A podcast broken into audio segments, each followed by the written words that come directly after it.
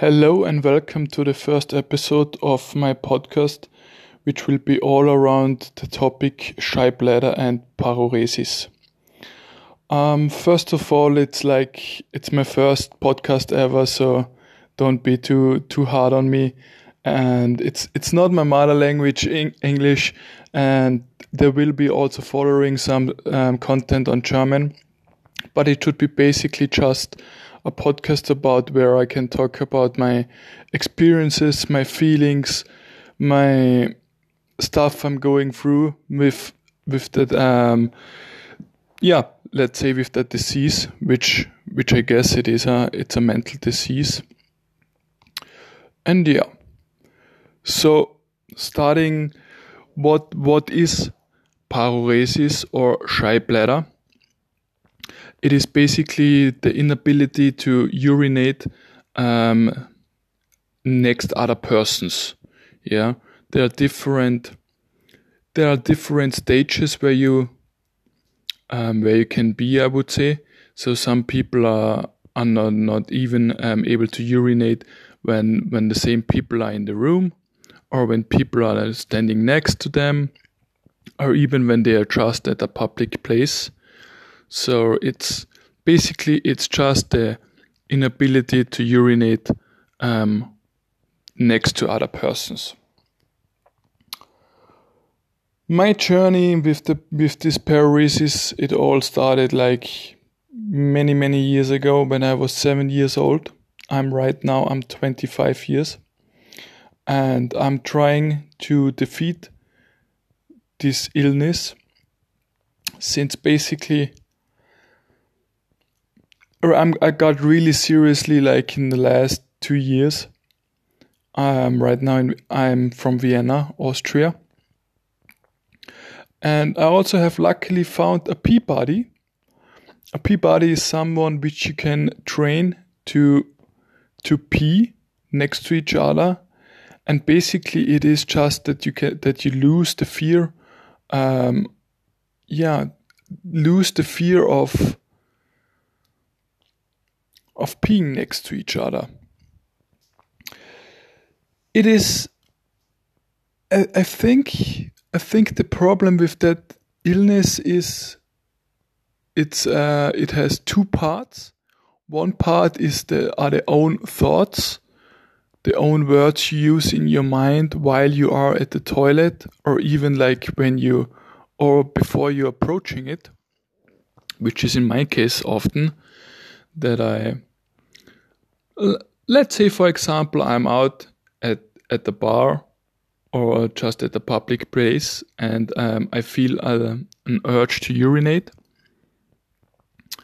Um, i basically already my mind goes in a goes in a fear mindset i would say and i'm kind of scared and all these kind of thoughts going to my head like so hmm am i able to find a a, a safe toilet which safe I would refer as a toilet where someone is nobody, as some no one is at um, at the toilet when when I'm approaching it, and it gives me a little bit of time to do to do my thing.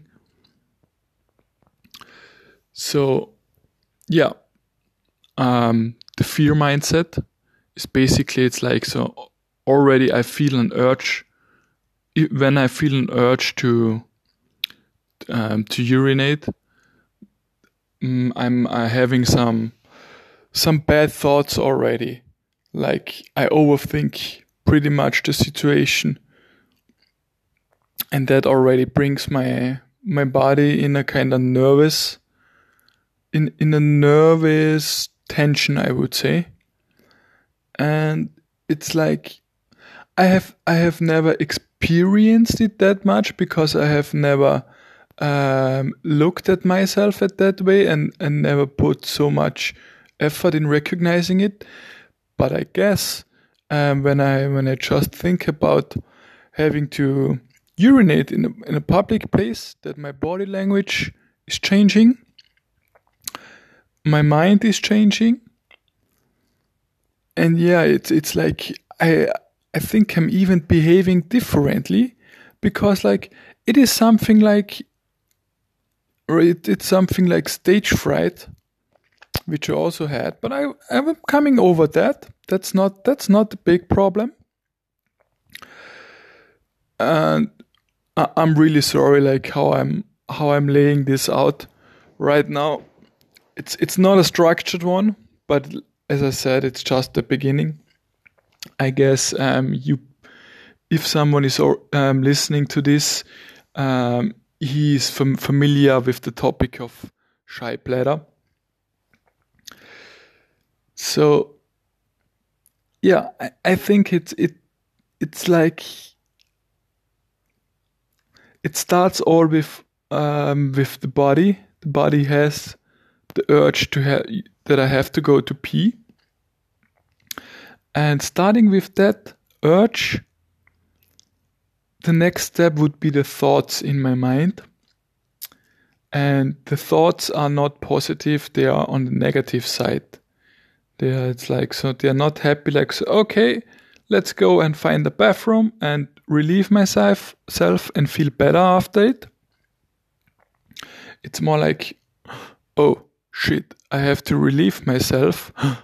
Will I be able to find a secure and safe toilet where I'll be able to do so? And I think this is probably already the the first step which I should try to try to fix, try to change. Because it's it's all in the mind. Well, I'm totally I'm totally um, able to urinate at home. There are, I don't have any problems.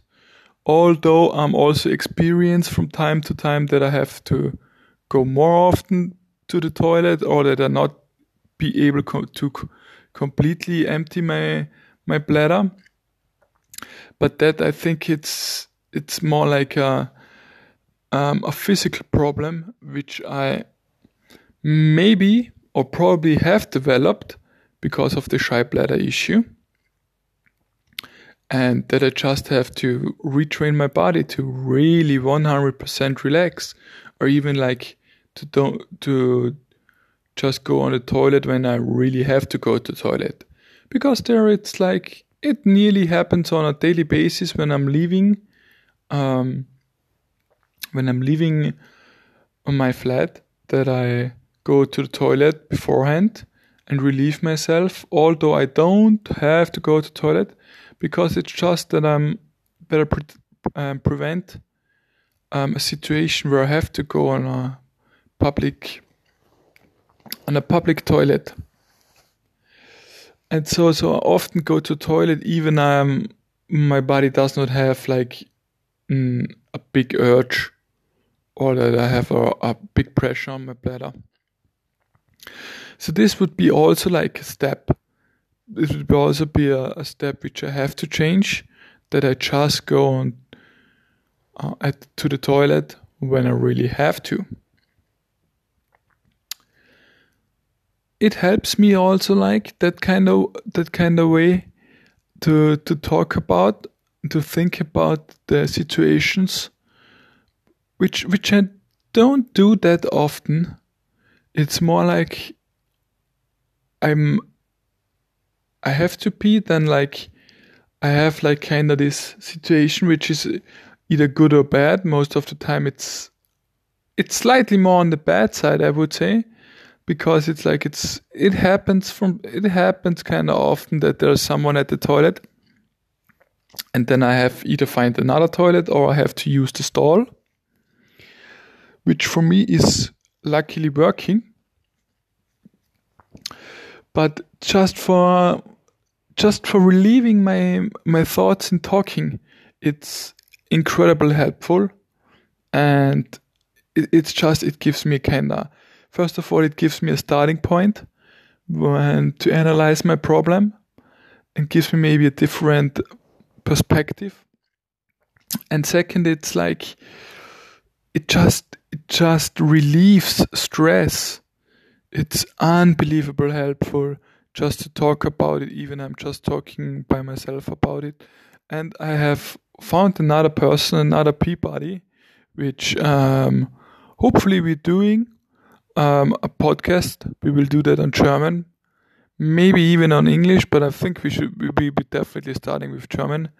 And he's become one of my, yeah, really one of my best friends. It's like the um, the way we are able to communicate with each other because we share this this problem. It's unbelievable. It's it's really it's we connect on a on a deep, really on a deep level, and it's just it's kind of talking, kind of kind of talking to a um, not to a doctor, to a psychologist, but it's it's your friend and he's not judging you, and it's like it's it's really incredible. I'm so lucky to um, have met this guy. It's an incredible human human being, and it's amazing. It's like our chats.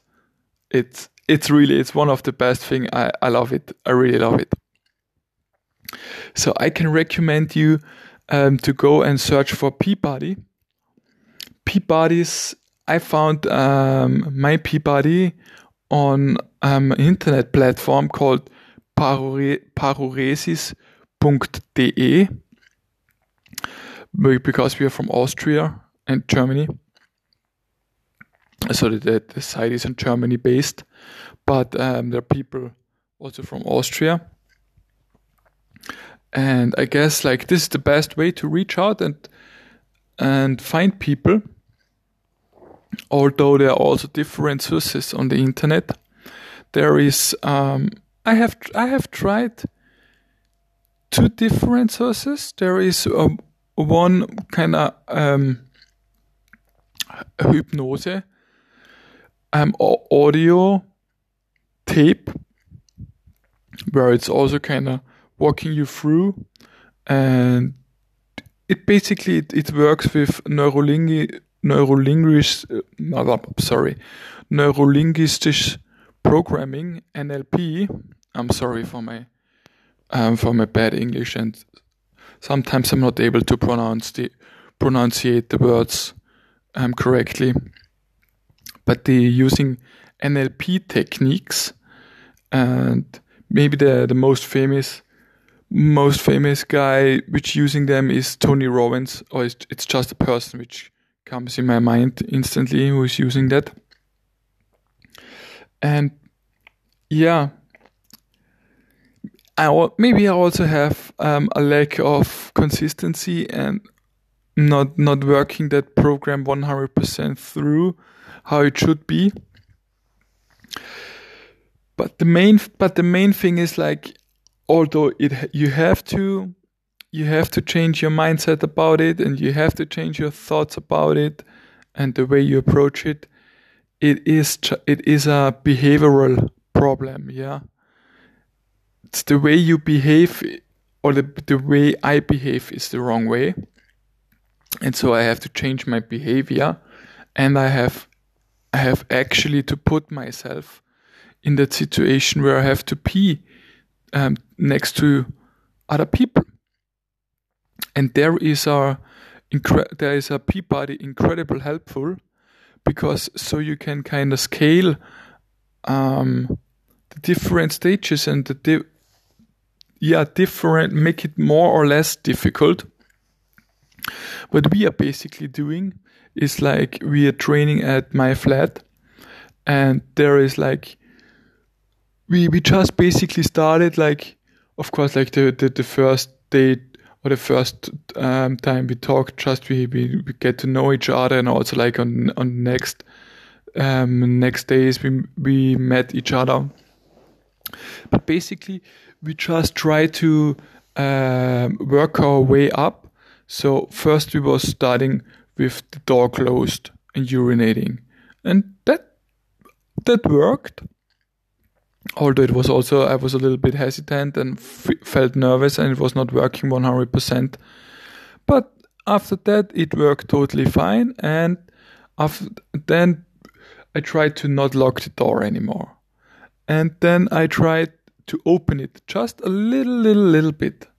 And then I was putting on the air conditioner in the toilet and opened it a little bit more. And so we are basically working our way up and try to desensitize desens yeah desensitize i think it's it's the right word for it it's called because like we don't the world does not get um, less scary we just get braver in this world yeah? So we actually we have to get braver in situations like this where we have to pee on on public toilets or next to people.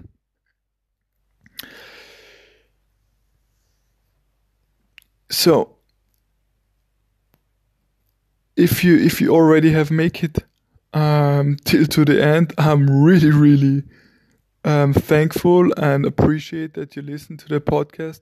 Like I said, it's don't be too hard on me. It's it's the first time I'm I'm doing I'm doing this recording ever, but I'm planning it for doing it more often and even bringing my Peabody also on the on the podcast.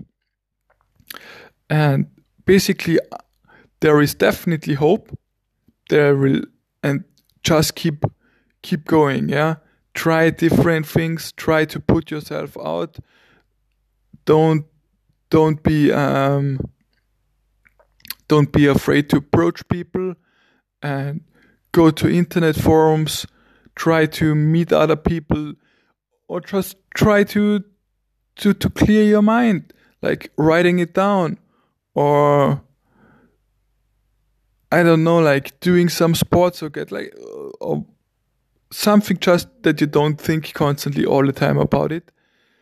And there's definitely hope, and I hope I can help you with with with that podcast. It definitely helps me, and I'm pretty sure my my Peabody will also um, will also think it's helpful. And yeah, till the next time. See you. Bye.